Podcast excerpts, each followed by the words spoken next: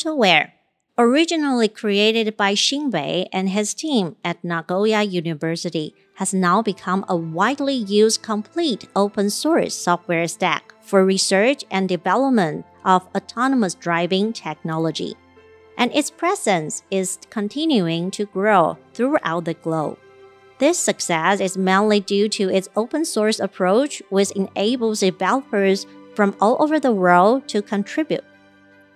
The AutoWare Foundation inherited the project and aims to further strengthen the ecosystem as a community.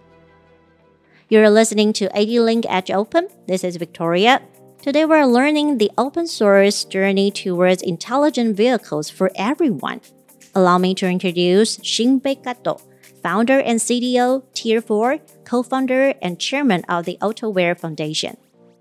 Hi everyone, my name is Shinpei Kato. The headline of my presentation today is The Open Source Journey Towards Intelligent Vehicles for Everyone. I'm a founder and a CTO of Tier 4. Uh, we based in Japan. I also chaired AutoWare Foundation, uh, which is a non-profit organization uh, where we maintain the open source software project called AutoWare. I also work at University of Tokyo and I serve as an associate professor. The video shows that our robot taxi project that we launched last year, we invited a lot of governors um, for the first trip. So we drive uh, this robot taxi in the center of Tokyo without any human driver. For the safety of operation, uh, we still set an operator in the seat next to the driver's seat, uh, but this vehicle is fully automated using our open source software. As you can see, in Japan today, we are qualified to operate this driverless uh, vehicle according uh, to the regulation uh, provided by the government. Still, the scope and area of the operation is quite limited, uh, but we believe that this was a big step towards the social implementation uh, of the real robot taxi service. Now we expanded areas of operation. You can see that uh, now the same robot taxi is also uh, deployed in other uh, cities, including uh, more complicated scenarios. For example, in this city, we uh, defined route, included the intersection, also left hand and right hand. This again is uh, fully automated. We believe that the robot taxi is technology uh, symbol. It may still take a while to get a real service uh, in real life, but this uh, robot taxi project is uh, one of the most significant technology project for Tier 4. So this robot taxi project has a lot of side effects that we can utilize the technology. So for example, in the same city, we are now expanding the number of the taxi vehicles, uh, not just have a, a, single drive, but we have a multiple robot taxis in the same area so that we can get close to more realistic service. We also provide the services for uh, the citizens. So the robot taxi, on one hand, is the ultimate goal of autonomous vehicle on the other hand, we think that a more practical solution using autonomous driving uh, technology is a low-speed vehicle service. This smart card is also uh, implemented using the same set of hardware and software as what uh, we saw in the robot taxi, but it's operated with more limited functionality. So one of, on the limited functionality is the velocity. This is set up to um, 10 to 20 miles per hour so that we can ensure uh, the safety. As you can see, this vehicle uh, already designed for driverless uh, operation. There is no steering, there is no throttle, uh, so it's fully automated. And now, such a realistic autonomous vehicle service is uh, coordinated with a uh, smartphone service so that our users of the, the small car can actually call the service uh, just like taxi or bus services. In addition to the small card, the same technology can also be applied for the logistic robot. So this field test is conducted in local cities in Japan using the same uh, hardware and software, delivering uh, the goods, and you can also call it through a smartphone. This helps the quality of life uh, where uh, the ability of uh, mobility and logistics is the ability of uh, logistics and mobility is limited. So we have done a lot of field tests and we concluded that considering a real service is, so what we can provide today as a real business is the automation inside the factory. So this service is based on a golf cart. Uh, we are uh, operating this driverless cart. It's a two-wing cart in 24 hours every day. We started also supplying uh, the same service for other factories. And in fact, this type of service is also available even uh, the campus or uh, their facilities. And recently, we dive into um, EV market. Again, uh, we use the same hardware, software, but not just for mobility services or logistics services. We want to provide uh, autonomous driving capability for passenger on the vehicles as well. The whole technology that Tier 4 develops, so we are working uh, with open source community. The Autoware is what we initiated with our partners, and today you can download and uh, modify as you like to extend functionality that you need. And Autoware has the all-in-one uh, modules in the same software package. So once you install uh, into your uh, system, you basically have the whole capabilities that are required to operate the driverless vehicles. And Autoware Foundation is a nonprofit organization while Tier 4 is a startup based in Japan. I'm going to introduce how Tier 4 utilizes this open source uh, project. So Tier 4 offers the product uh, called Pilot.auto. This is a reference autonomous driving kit based on Autoware. So Autoware is a software platform. On top of that, Tier 4 integrates the sensors or ECUs, any other hardware components. Also, Tier 4 is providing the platforms to test, verify, and validate the system that we want to deliver the customers. So putting everything together, we are providing a, uh, the reference autonomous driving kit that you can use it actually in day one. So I'm going to explain briefly how the system work, uh, works. So when you have the vehicle with just a single camera, the vehicle may not be able to uh, recognize anything. Now, Tier 4 strongly suggests that we use more sensors to enhance the capability of the vehicle. And we, our solution is based on the LiDAR technology, which you can scan the structure of the real environment in 3D uh, basis. So having the camera uh, and LiDAR together, we apply the sensor fusion technology, and we also introduce 3D high definition map so that you don't have to uh, recognize uh, the features of the road in real time, more in advance. Uh, the vehicle already has a data set with respect to uh, the features of the road. So using 3D map high definition information, hybrid sensors, now we introduce a lot of cutting edge algorithms such as deep learning in order to detect objects around the vehicle.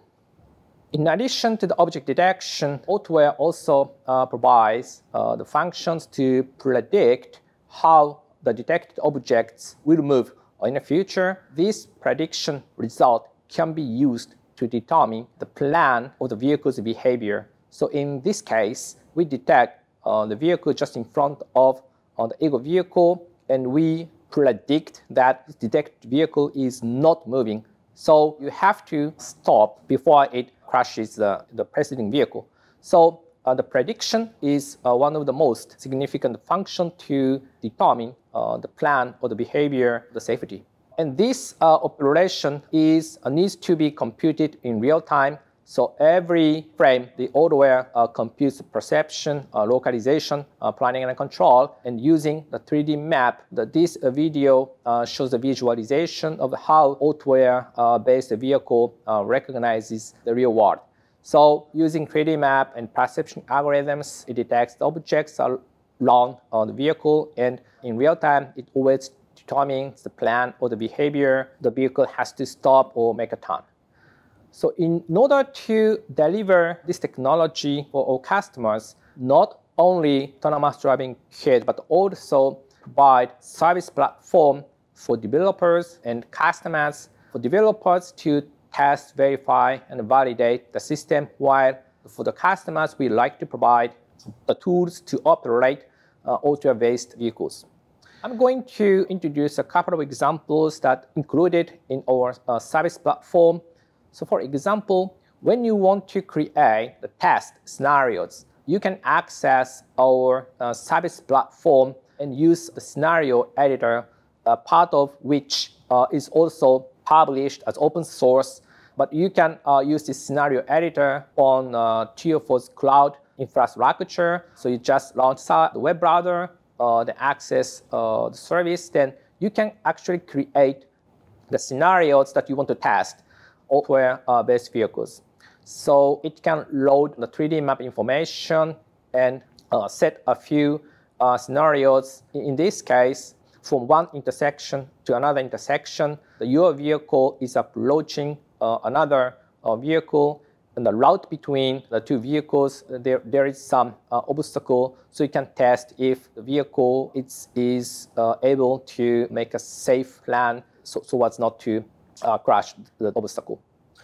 So you can register many such scenarios, and every time you build system or CI/CD pipeline, uh, the test scenarios that you register always executed, and your system is always verified and validated. So one of the test case uh, we often uh, register is the intersection scenario where other vehicles and pedestrian uh, are involved. So as you can see in the test scenario, in the right hand uh, in the intersection, auto-based vehicle successfully stops when the vehicle is approaching. And now you can see that uh, the this scenario test is passed. So uh, you can register again many such scenarios, then always check on the dashboard, the whole scenario tests are passed.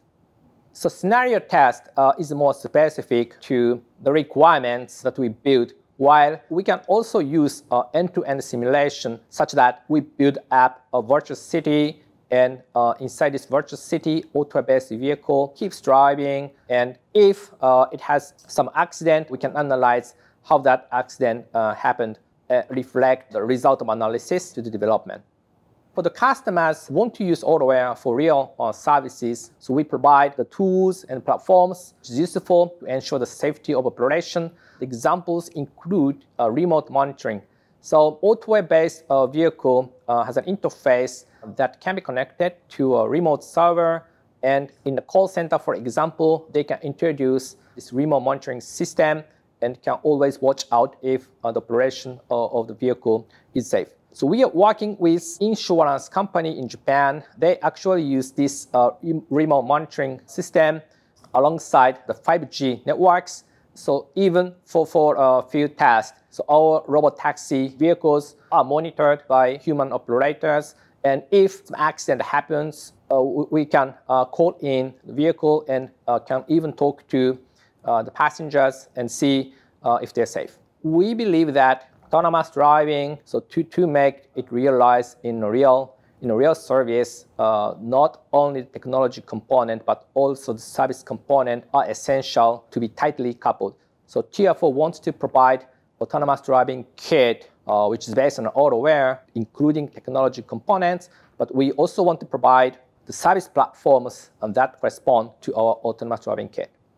In the end, having such service platform when auto-based vehicles go into real services, we can use our fleet management system to see the status of the vehicles and if some system accident or fail, failure happens, you can check from the remote so that you can, for example, change uh, the hardware uh, or you can make it maintenance mode. So Tier 4 is a full stack company providing technology components and service components. And we also respect uh, the definition of operational design domain. So in order to uh, deploy autonomous vehicles in real services, uh, you have to strictly define the condition which is expected by autonomous vehicles. And if that condition does not hold, you, you should stop the operation.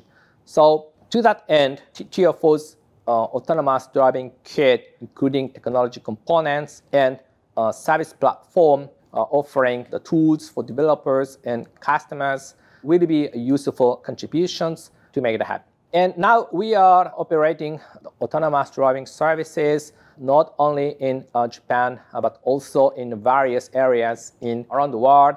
This thanks to the Autoware Foundation, we can reach out many partners and customers through the open source community. Now with ADLink, we using ECUs and we develop uh, ECUs with ADLink. And in the robot taxi uh, vehicle, inside the vehicle, we using uh, multiple ADLink ECUs.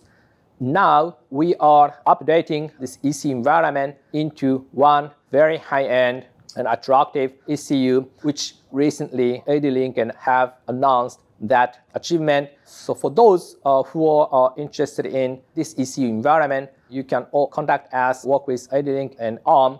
And Autoware Foundation is always happy to share information or technology with you. So we hope to work with you uh, in the future. Thank you. Thanks to Shinpei for sharing the goal to empower individuals and organizations to collectively make safe, intelligent vehicles a reality. Please tune in for more tech information on the next ADLink Edge Open. This is Victoria. Hope you enjoy this episode.